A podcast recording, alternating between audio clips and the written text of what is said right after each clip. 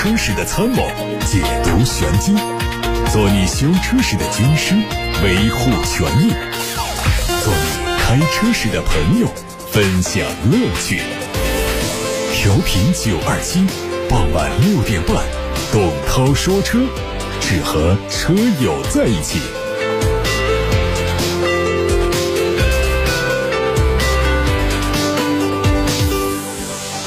各位晚上好，欢迎来到六点半到七点半直播的董涛说车。大家关于选车用车的问题，现在可以发送到直播间八六八六六六六六，正在开通。还有董涛说车微信公众号，也可以留言。看今天的汽车资讯，最近网上爆出博骏汽车以及它的关联公司上海思智汽车工程有限公司召开会议，会议上博骏汽车似乎已经被放弃。博骏汽车被放弃，可能和公司融资不利、债务压顶有关。博骏的员工已经欠薪超过了半年，从横空出世到胎死腹中，博骏并没有用很长的时间。造车新势力的大门正在关上，博骏的破产只是造车新势力爆雷的开端，接下来应该还会有更多实力不济的选手退场。日前，大众集团和江淮汽车签订投资协议以及产品组合框架协议。相关交易完成后，大众汽车中国投资有限公司将持有江淮大众百分之七十五的股权。产品方面，大众集团承诺授予江淮大众四到五款纯电动车，同时大众集团承诺未来考虑在江淮大众生产大众的 B 级车、C 级车等插电混合动力汽车以及燃油汽车。预计为江淮大众版的帕萨特和辉昂做好了铺垫工作。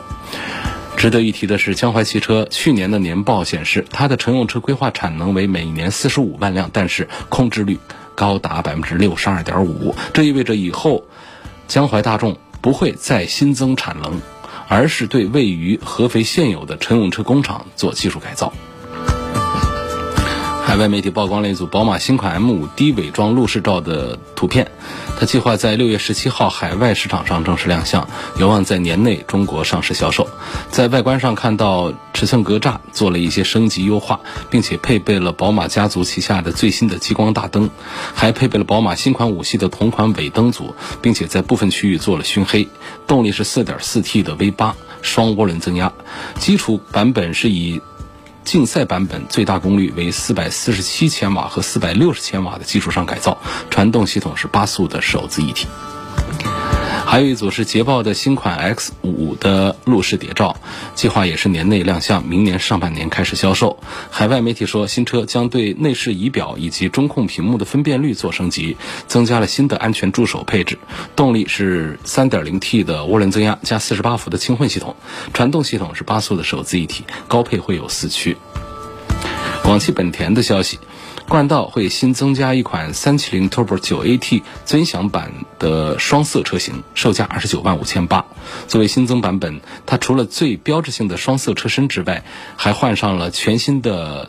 前脸，前杠的样式更加运动，中网和大灯造型比之前的版本更加有层次。它还采用了全新的十九寸铝合金轮毂以及双边四出的排气管，内饰和在售车型完全一致，动力是二点零 T 配九 AT。海外媒体还曝光了一组日产全新一代奇骏车型的渲染图，预计年内就会亮相，计划在明年年初海外工厂投产，三季度开始销售，有可能推出混动版。从曝光的渲染图看到，它采用了全新的设计风格，符文体式的大灯，加上了棱角分明的线条，非常的硬派。尺寸是四米六七的车长，轴距两米七五，轴距相比现款有提升。动力预计在中国实现国产之后，会换上 1.5T 的三缸引擎。新款标致4008黑曜版正式上市，售价还是十九万一千七。它是基于去年九月份推出的四零零八黑曜版打造的，颜色和细节的设计还有配置做了升级。同时，官方还推出了多款优惠政策，涉及到置换补贴和金融分期。官方信息显示，新款车型在车身上有十四处外观细节做了调整，其他方面应该不会有太大变化。动力还是一点六 T 配六 AT。几何 C 将于本月二十号开幕的大湾区车展上首次亮相。这个车作为几何品牌的第一款 SUV，会采用几何最新的智能网联技术，是全球第一款量产无人驾驶纯电 SUV。补贴后的售价十五万五千八起，会在第三个季度上市。几何 C 的前脸是和几何 A 相似的封闭式下压设计，下方配上了主动式的呼吸格栅，能够根据车辆的行驶速度智能调节开合的角度，有效降低风阻。侧面看是熟悉的溜背，并且是双色的车身。续航里程会有四百公里以及五百五十公里两种选择。长安引力品牌的第一款车型引力 T 将在六月二十一号上市，三款车型的预售价格十一万五千九到十三万五千九。除了富有更科技感的设计之外，还配上了 AI 科技功能、手机 WiFi 热点、远程车辆遥控双屏设计，高配会有智能驾驶辅助。动力是蓝鲸系列的 1.5T 发动机加上双离合变速器。最后是关于奇瑞的新款瑞虎八，它会迎来换新升级，十款配置的车型卖价从八万八千八到十五万五千九。外观新款的瑞虎八和老款完全一样，只有局部做了一些小的调整，包括内饰部分，它采用了全新造型的七英寸的仪表盘，无线充电的布局做了重新的设计。配置上是。1.5T 时尚版增加了全景天窗和高清倒车影像，1.5T、1.6T 的精英版加装了360度的全景超清广角倒车影像，1.6T 豪华版加装了感应式的智能防夹记忆电动尾门，还有隐藏式的智能高清行车记录仪。新车还优化了前后悬挂的衬套，它的胎噪和风噪都有明显改观。动力还是 1.5T、1.6T 两款发动机，搭配的是格迪拉克的七速双离合变速器。各位正在听到的是晚上六点半到七点半直播的董涛说车，大家现在可以把选车用车的问题发送到直播间八六八六六六六六，正在开通当中。大家还可以通过董涛说车的微信公众号后台留言。我们先看来自八六八六六六六六的话题，有位网友说。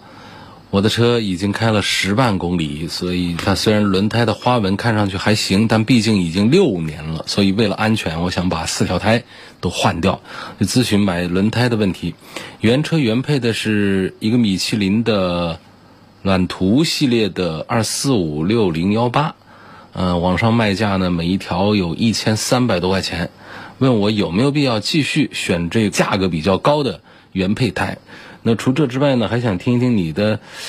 有没有其他的推荐？我对轮胎的偏好顺序是：第一，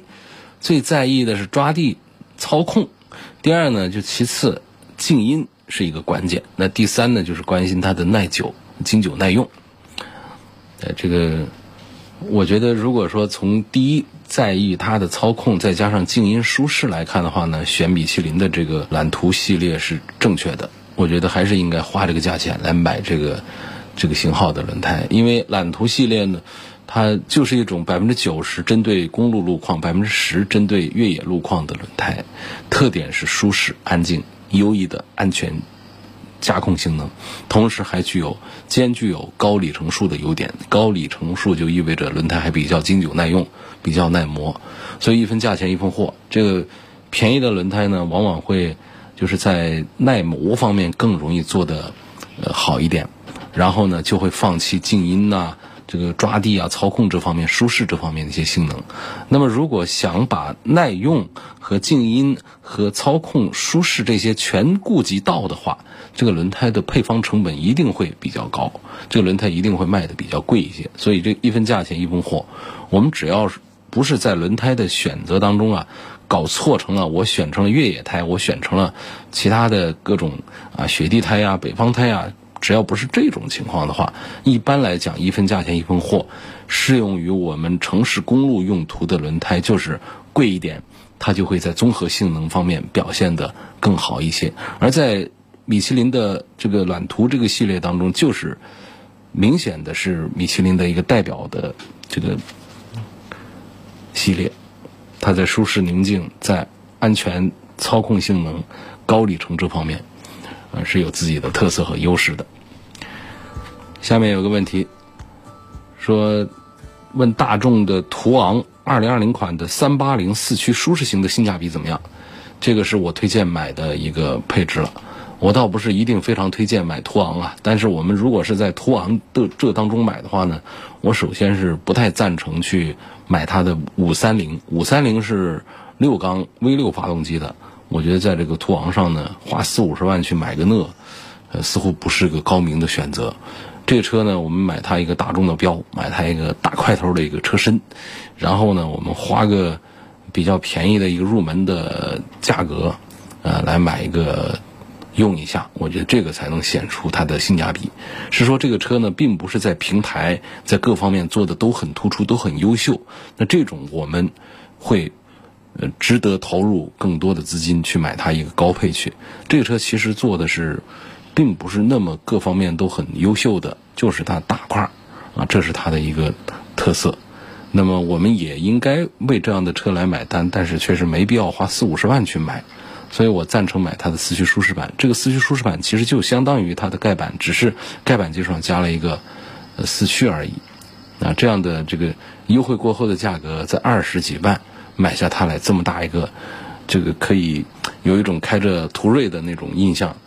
当然说驾驶的感受肯定不一样。那么除了多了一个四驱之外呢，还有其他的有少量的配置上也会和真正的盖板就两驱的盖板也会有一些区别。所以我认为花这个两万块钱来买一个四驱是应当的，买一个 SUV，不出意外的话，少数车型我们不推荐买四驱，但是绝大多数的我们还是赞成买一个 SUV，还是考虑它的四驱。所以这是一个关于这上汽大众的大 SUV 途昂的一个问题。下一个问题说，希望评价凯迪拉克的 XT 六。它有什么缺点呢？如果跟这个 GL 八来对比的话，该怎么买？嗯，XT 六是上汽大众的中大型的 SUV，这块头啊就特别大，呃，美系车的那种宽大的那个比较外向的这种性格啊，在这个车上就表现出来了。我觉得呢，把这个 XT 六跟别克的 GL 八放在一起来做对比，如果讲空间的舒适度的话，那还是别克的 GL 八。G L 八作为 MPV 车头短，所以它的车厢空间就宽敞多了。那 X T 六呢？虽然说有五米长的一个大车身，但是呢，因为车头长，所以留给后面乘客的空间并不大。同时呢，它还安置了三排座椅，这就让每一排的空间都不算很大。所以我们是为了内部自己感觉空间舒服的话。那应该买的是别克的 GL 八。如果是想让外面的人感觉这个车特别威风的话，那是应该买凯迪拉克的 XT 六。所以这个就只能从这个空间这个方面来讲。像这样的大车子，我们还谈其他的方面，包括我们谈安全性啊这个方面，凯迪拉克的这个不用犹豫，这肯定是做的很扎实的。我们还要谈到它的什么提速啊、配置啊，这个就没有意义了。呃，GL 八只要不是买它的盖板。XT 六这个你随便买它的什么版本，它的基础标准配置都是很齐全的，都是足够我们绝大多数人来用车的。所以这两个车，别克的 GL 八和凯迪拉克的 XT 六的选择，只是我们对空间的需求上，我们是要面子那种张扬大气，那是凯迪拉克；你要里子自己舒服自己知道，那是别克的 GL 八。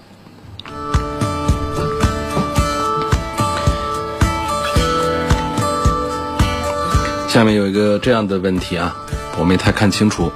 但是我们还是把它念出来。他说：“我是一九年十二月中旬，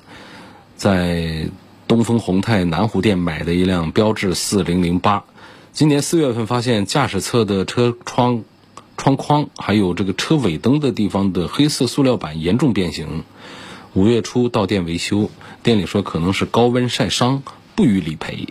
我这车还没过首保呢，并且是冬春季节，不可能有那么高的高温晒伤。即便是高温晒伤，那也可能是设计或材料有问题。否则，到了七八月份怎么办？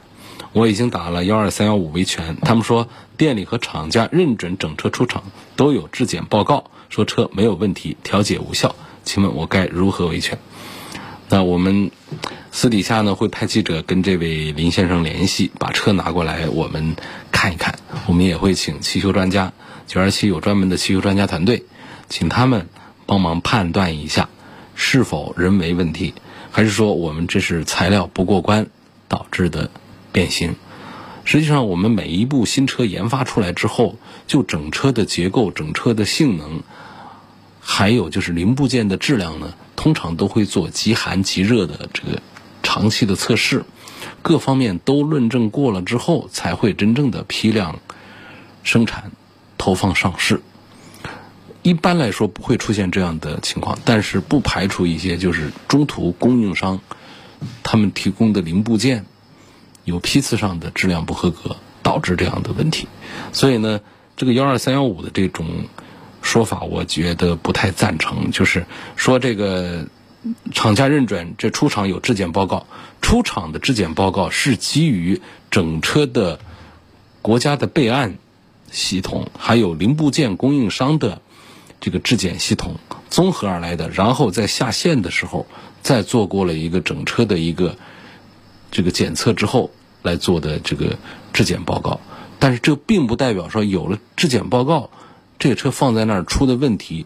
就不是产品的质量问题，就不是设计的问题。所以这个质检报告更多的其实，在出厂的时候只是对那个瞬间的一个判断，或者说它更多的其实是一种纸面的一种形式上的让这个车辆合法这样的一个质检报告。所以它并不能排除这车在使用过程当中又产生质量问题。啊，这样的一种可能性，这是林先生的投诉，我们记录下来。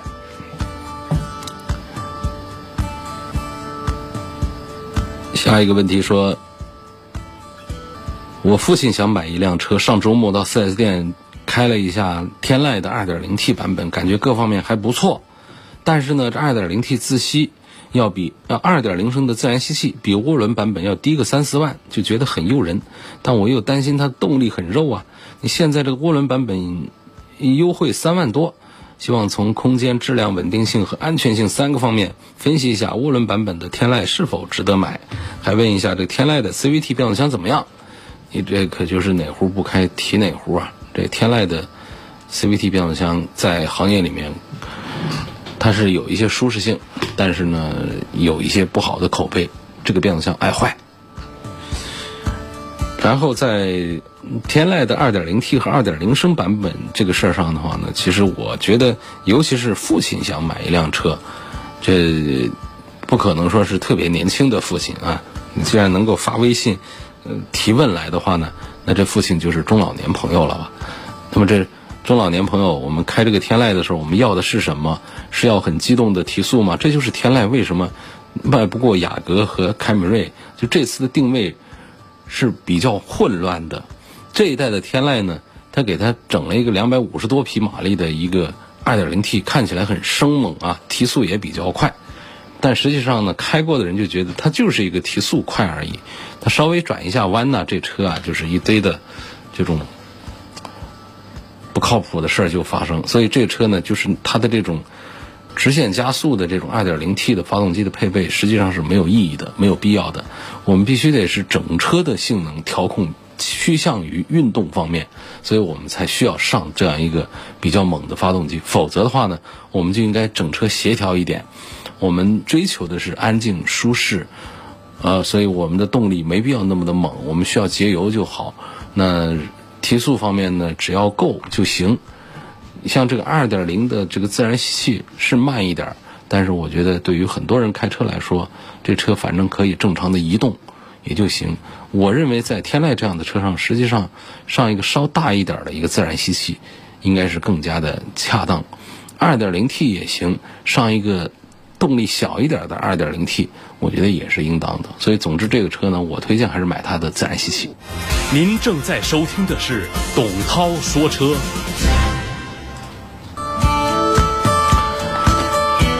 董涛说这继续来解答大家的选车用车问题。我看到有位丁先生啊，通过八六八六六六六六提了个问题。他说：“这个国产的林肯飞行家的定价是不是偏高了一些？多少人知道林肯的飞行家的定价是多少？五十六万到七十六万多，是不是过去一段时间大家觉得林肯的车活该卖的便宜啊？就是林肯有一段时间就是价格优惠也比较大，然后就大家觉得要就有点像凯迪拉克那种感觉了。那么想买个豪华车，如果说我们更追求性价比的话呢，放弃 BBA，看二线的，看凯迪拉克啊，看个林肯呐、这都好。但是林肯呢，其实并不这么想，他认为他是不该做低价或者说做优惠这样的一些事情的。那么推出的这个飞行家呢，这个定价，实话说呢，不不便宜。因为如果说我们对于林肯这个品牌没有特别的偏好的话，就是我买一个，呃，林肯的车也可以，我买个奥迪的也行，买个奔驰、买个宝马都行。我就想看这几个车里面哪个的综合性价比最好。如果是这样的话，那我觉得，那这个飞行家可能还是没有多大优势。你随便拿一个奥迪的 Q7 的一个这个这个六缸机的版本来跟它比较的话，那哪哪综合表现的话，可能除了豪华感不如林肯。应该是奥迪 Q7 的综合能力还是要更强一些。那我们且不谈现在还有宝马 X5 这种销量王，那在这个豪华这个中大型 SUV 当中的销量王是宝马的 X5 啊，那还有奔驰的 GLE 也有很强大的生命力和产品力啊。所以这个我觉得六七十万来买一个飞行家的话呢，哪种情况是对的？就是我对林肯这个品牌啊情有独钟。那这个本身呢？我们来对比车型就没有太多的意义。我们冲着一个品牌来买一个车，这种情况很多见。呃，我们喜欢这个品牌故事，我们喜欢这个车内的氛围等等，这种其实都非常好。所以大家各自按照各自的需求来，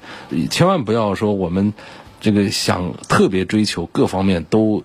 表现到最好，这是很难办到的。好，总之呢，我给这个丁先生的回复就是我个人的观点。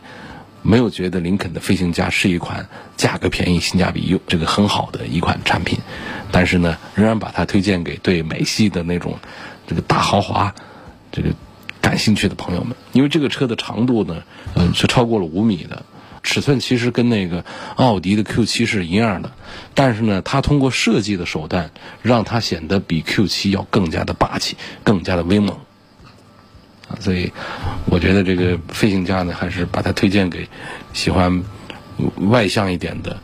呃，喜欢高调一点的，喜欢林肯这个品牌的朋友们。否则的话呢，从这个车的其他的各方面的性能表现讲，啊，性价比的表现讲，我还是觉得林肯的飞行家的价格不算便宜。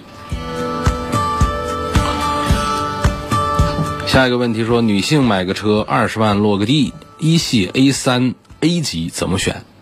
很精准的这个靶向啊，这个就是我们说二十万落地买个豪华品牌，确实就是这三个品牌看了。这这里说的一系是宝马的入门的轿车一系，奥迪的 A 三，还有奔驰的 A 级。那它简写一系 A 三和 A 级是这么个意思，都是奔驰、宝马、奥迪里面的入门级的轿车产品。呃，我对这三个车呢都。非常的这个感兴趣，对他们都有过深入的研究。我认为性价比表现综合讲，还是宝马的这个幺二五还是最值得买的，就是它的二点零 T 的版本。呃，现在的优惠幅度也非常的大，整车的表现还是呃很不错的。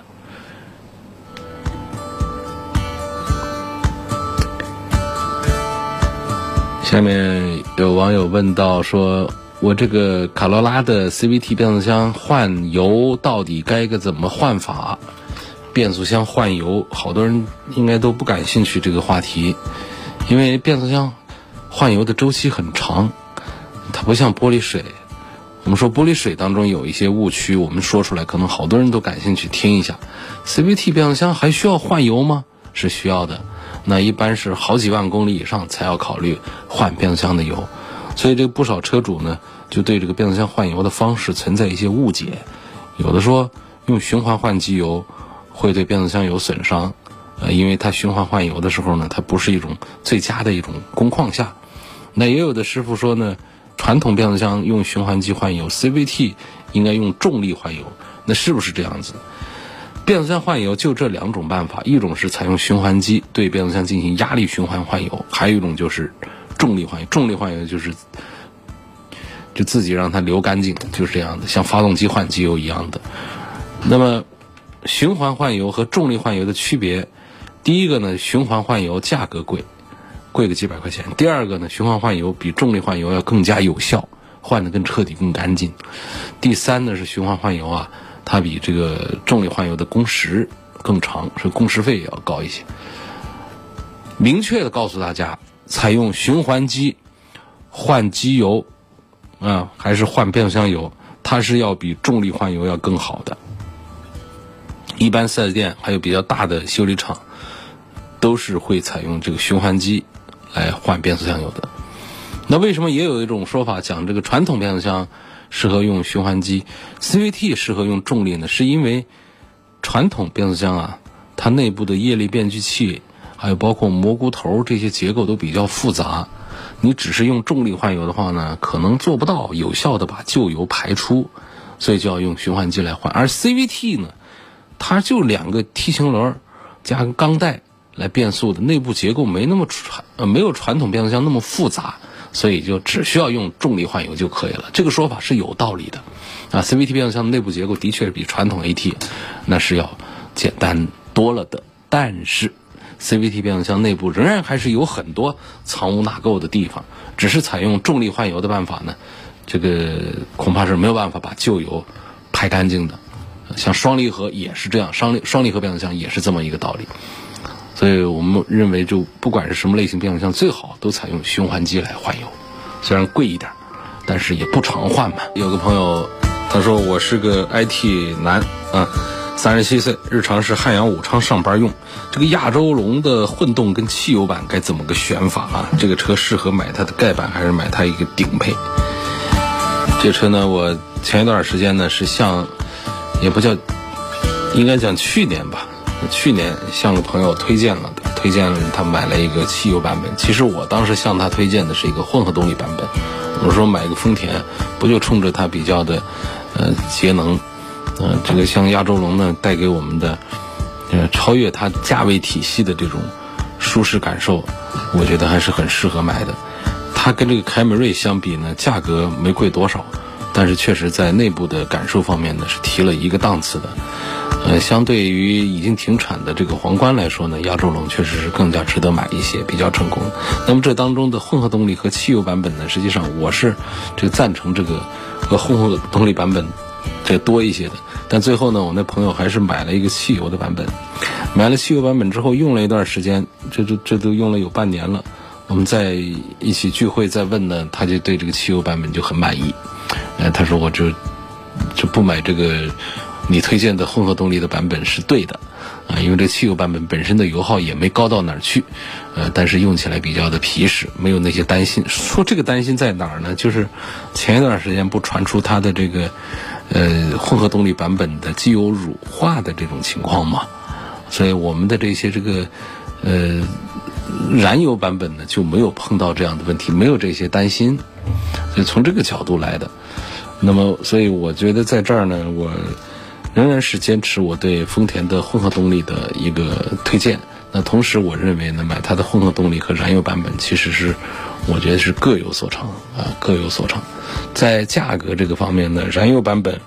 呃，这个优势要更大一点。就性价比表现方面呢，我觉得燃油版方面稍微要强大一点，性价比。至于说这个车是适合买它的盖板，还是说我们适合买它的顶配，我觉得这个车还是适合买这个盖板的，因为它的这个基础安全配置都比较齐全，基础的舒适配置也还是不差的。而这个车子的基础安全配置到了什么样一个地步呢？就是蛮便宜的车，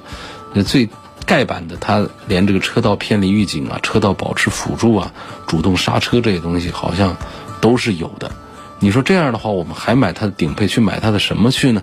所以我们如果是追求性价比的话，我觉得就是买它的这个便宜的低配的版本就非常划算了。我的车是九代半的雅阁，两万五千公里，低速三四十码的时候有顿挫，这正不正常？有用油路三效，这是不是积碳？还有个问题，九二七汽车生活馆有没有内饰改装的业务？想找个靠谱的店。这个九二七汽车生活馆目前没有做这个内饰改装的业务，汽车生活馆主要是做快修快保，啊，包括我们九二七汽车商城上的商品在那儿的线下的体验店，在南花园的呃恒安街和建安路的交叉的路口那个地方，所以这个还要到社会上去找其他的内饰改装店来做改造。关于这个九代半的雅阁两万五千公里低速的三四十码的顿挫，这显然是不正常的。那么雅阁的车呢，它一般来说轻易不会出现这种问题，就是它不会像其他的一些产品一样出现一些普发性的一些问题。厂家也说这不是个问题，但是就是这个车的一个特性，不是他们的车都是开起来比较平顺的，这是他们的最大的一些优势。当这个车出现，顿挫呀，不平顺的话呢，基本上我们就判断这车是需要修，看是不是哪儿坏了，就是一般来说是一种个案形式的，不会出现一个，呃，普遍的这个车存在一个什么特性。我们有一些产品就是这样，普遍的这个车低速有个顿挫，普遍这个车啊会有一些这个档不好挂呀，其他一些这个发动机变速箱方面一些毛病，问一个是一个，大多数都这样，有一些产品是这样。但是在雅阁这样的产品上是非常完善的，做到了这个产品的一致化，啊，统一度比较高。然后，如果你这个车出现了这样的顿挫的一些问题的话，不出意外，基本上都是属于呃个例上的一些故障发生了。张先生问了一个话题，说我在关注宝马五二五、跟宝马五三零，还有奥迪的 A 六，然后就是还有奔驰的 E 三百。呃，从操控性、舒适性、性价比各方面对比一下这几款车。呃，长话短说啊，我觉得这个宝马五系里面，实话说，我认为最值得买的是它的五系新能源，开起来真的是非常棒，相当于买了两台车，一台是电动车，一台是燃油车，因为它电动续航能有九十多公里，怎么不能当一个纯电动车用呢？我觉得是可以的。所以，自从它出了这最新的这个混合动力的这一代之后呢。我在推荐宝马五系的时候，都是往这这个上面看。我因为我对它的混合动力长长期的深度的试驾过后，也是深有感触，所以我都没太研究它现在的这个五二五和五三零二点零 T 的低功率和高功率，我都没没怎么打打看它了啊。那么，如果跟这个奥迪 A 六跟奔驰的 E 级放在一起来做对比，现在我们不说是五系的混合还是五系的燃油这样的区别，就直接讲五系 A 六和 E 三百。如果注重操控、舒适、性价比这几个综合的维度啊，如果要排一个序的话，我还是排的是五系排第一，然后把这个奔驰的 E 排在排在后面一点，把奥迪 A 六排在中间的这个段位。呃，刘先生说，我想买一个宝马的叉七，国内的 3.0T 啊，最高卖个一百二十六万啊，平行进口的一百万不到就能买到。但我朋友说平行进口车故障率高，后期维修费用也高，配件不好找，四 S 店不保修。问这是不是这样？平行进口进口车值得买吗？那平行进口车质量不会说是跟咱们这个四 S 店的这个产品的质量不一样。说平行进口车就故障率高，不是的，只是说平行进口车呢，它没有办法享受